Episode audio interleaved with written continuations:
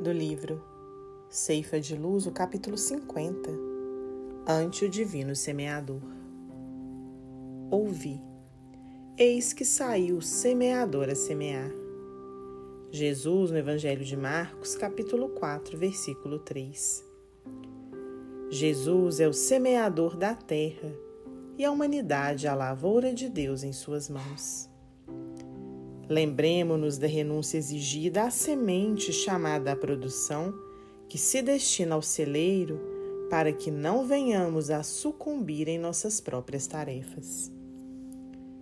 Atirada ao ninho escuro da gleba, em que lhe cabe desabrochar, sofre extremo abandono, sufocada ao peso do chão que lhe esmaga o envoltório.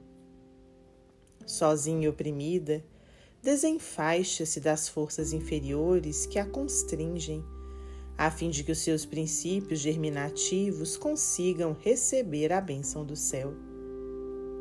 Contudo, mal se desenvolve, habitualmente padece o assalto de vermes que lhe maculam o seio quando não experimenta a avalanche de lama por força dos temporais.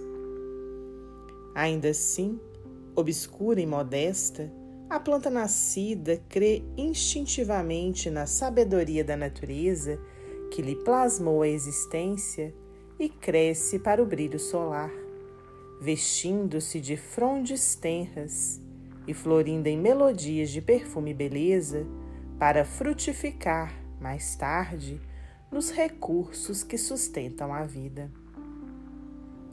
À frente do semeador sublime, não esmoreças ante os pesares da incompreensão e do isolamento, das tentações e das provas aflitivas e rudes.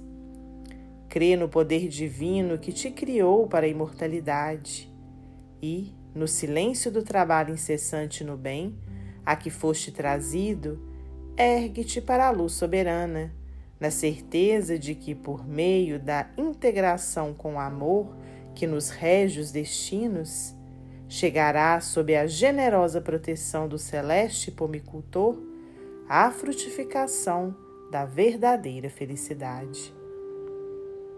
Emmanuel, psicografia de Francisco Cândido Xavier.